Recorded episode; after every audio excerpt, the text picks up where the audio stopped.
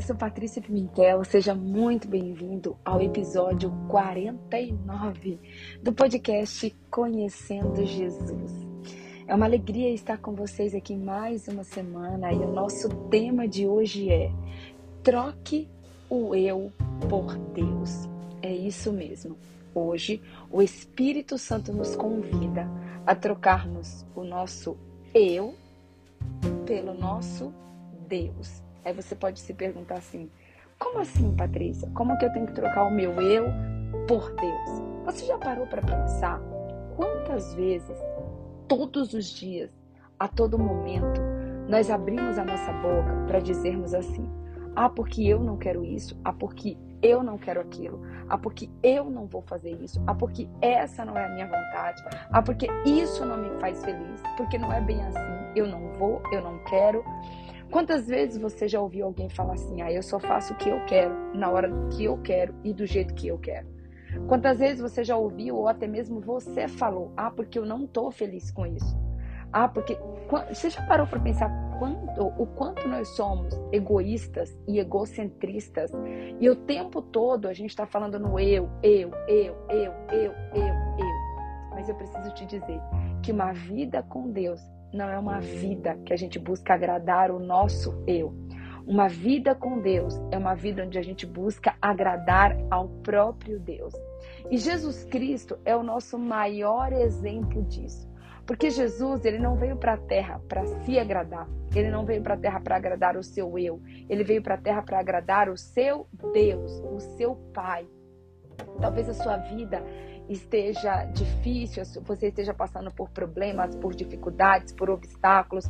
E a maioria, por exemplo, das nossas das consequências, das tristezas, das, das angústias, das amarguras que nós vivemos, é porque é resultado das nossas escolhas. É resultado do nosso eu. Eu faço, eu aconteço, eu vou, eu fico. Quando a gente não tem humildade suficiente, nem dependência suficiente para olharmos para Deus e dizermos assim: Senhor, eu não quero a minha vontade, eu quero a tua vontade. Senhor, eu não quero fazer o que eu quero, eu quero fazer o que o Senhor quer. Lá em Mateus 7, 21 diz assim: Nem todo aquele que me diz Senhor, Senhor entrará no reino dos céus, mas aquele que faz a vontade de meu Pai que está nos céus. Então, deixa eu te contar uma coisa, meu amado, minha amada. Quem vai entrar no reino de Deus, que vai entrar no reino dos céus, não é aquele que fala eu faço, eu consigo, eu posso, eu sou capaz, é do meu jeito, é na minha hora. Não. Aqueles que entrarão no reino de Deus são aqueles que escolhem, que decidem todos os dias abrir mão da sua vontade para fazer a vontade de Deus. Em Romanos 8, 27 diz assim: E aquele que sonda os corações conhece a intenção do Espírito, porque o Espírito intercede pelos santos de acordo com a vontade de Deus. Você já parou para pensar quantas vezes você ora, você pede alguma coisa para Deus e muitas vezes essa coisa que você pediu não acontece? E aí você se frustra, você fica triste por algum motivo, quando na verdade a Bíblia deixa claro aqui em Romanos 8, 27 que Deus ele vai fazer aquilo que é de acordo com a vontade dele. Deus não vai fazer o que é de acordo com a nossa vontade. A nossa vontade normalmente é limitada, a nossa vontade é enganosa, a nossa vontade é corrompida, a nossa vontade vem de acordo com os nossos traumas, com o nosso passado. Mas Deus, a vontade de Deus, a Bíblia diz lá em Romanos 12, 2, que a vontade de Deus é boa, perfeita e agradável. Então, olha só, o Espírito Santo, ele vai interceder por mim e por você para que a vontade de Deus se concretize na nossa vida e não a nossa própria vontade. Em Marcos 3, versículos 33 e 35 diz assim: Jesus disse: Quem é minha mãe? E quem são os meus irmãos? perguntou ele. Então olhou para os que estavam assentados ao seu redor e disse: Aqui estão minha mãe e meus irmãos. Quem faz a vontade de Deus, este é o meu irmão, minha irmã e minha mãe. Então, meu amado e minha amada, se eu e você queremos verdadeiramente fazermos parte da família de Jesus Cristo, nós precisamos ter uma vida onde a gente faz não a nossa vontade, mas onde nós fazemos a vontade de Deus. Olha só, em Efésios 1, versículos 4 e 6, do 4 a 6 diz assim: Porque Deus nos escolheu nele, antes da criação do mundo, para sermos santos e irrepreensíveis em Sua presença. Em amor, nos predestinou para sermos adotados como filhos por meio de Jesus Cristo, conforme o bom propósito da Sua vontade, para o louvor da Sua gloriosa graça, a qual nos deu gratuitamente no amado. Ei, Ele nos chamou, Ele nos predestinou ele nos escolheu para sermos adotados como filhos por meio de Jesus Cristo, para que a gente faça a sua vontade, a vontade de Deus. Talvez a sua vida hoje ela não está do jeito que você gostaria, ela não está do jeito que você sonha. Talvez você esteja triste, frustrado, deprimido, angustiado, chateado. Talvez você esteja passando pelo momento mais difícil da sua vida e provavelmente esses momentos que você está vivendo hoje são consequências de lá atrás, de um passado onde você escolheu fazer a sua vontade. Deixa eu te dizer uma coisa. Nós, seres humanos, nós não temos capacidade para escolhermos a nossa vontade, porque o nosso criador é Deus. Nós não somos autocriativos. Não fomos nós que nos criamos. Nós somos criação de Deus. Deus nos forjou no ventre das nossas mães. Deus nos escolheu. Ele escreveu todos os nossos dias no seu livro. Ele tem é, a, o nosso nome escrito na palma das suas mãos. Ele sabe quantos fios de cabelo tem na nossa cabeça. Foi ele que nos criou. Foi ele que escreveu a nossa história. É ele que é o arquiteto da nossa história. É ele que tá, que estava no passado, que está no presente e que estará no futuro. Então é Ele que conhece, é Ele que tem o plano, é Ele que tem o mapa da nossa vida. Portanto, nós precisamos nos render, nós precisamos nos quebrantar, nós precisamos ter um coração humilde e dependente e rendido a Deus para que a gente se proste para Deus e fale: Senhor, chega, até aqui eu fiz a minha vontade. Até aqui eu me frustrei, até aqui eu quebrei a minha cara, até aqui eu me decepcionei, até aqui, pai, eu fiquei deprimida, angustiada, amargurada, porque eu fiz a minha vontade. Mas a partir de hoje, eu quero fazer não a minha vontade mais, eu quero fazer a tua vontade.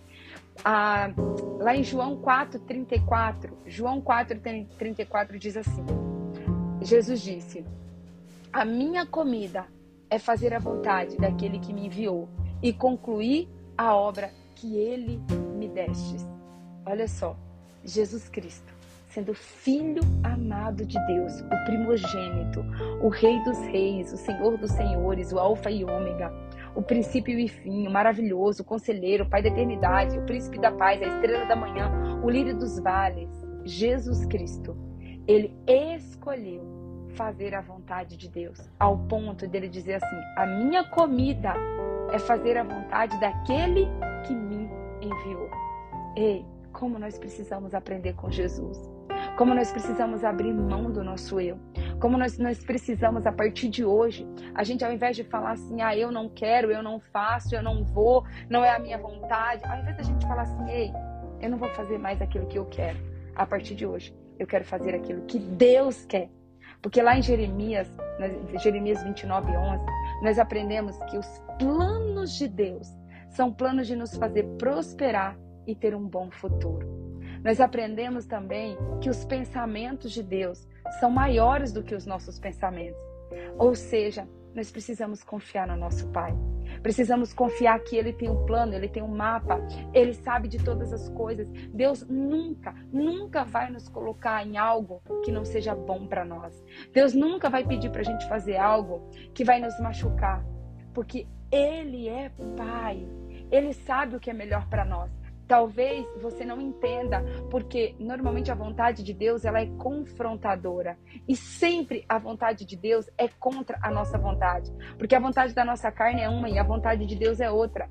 Lá em Gálatas 5:16 a gente vai estudar sobre a luta da carne contra o espírito. A vontade de Deus sempre vai ser a vontade do espírito, a vontade da nossa carne vai ser sempre a vontade contra a vontade do Espírito.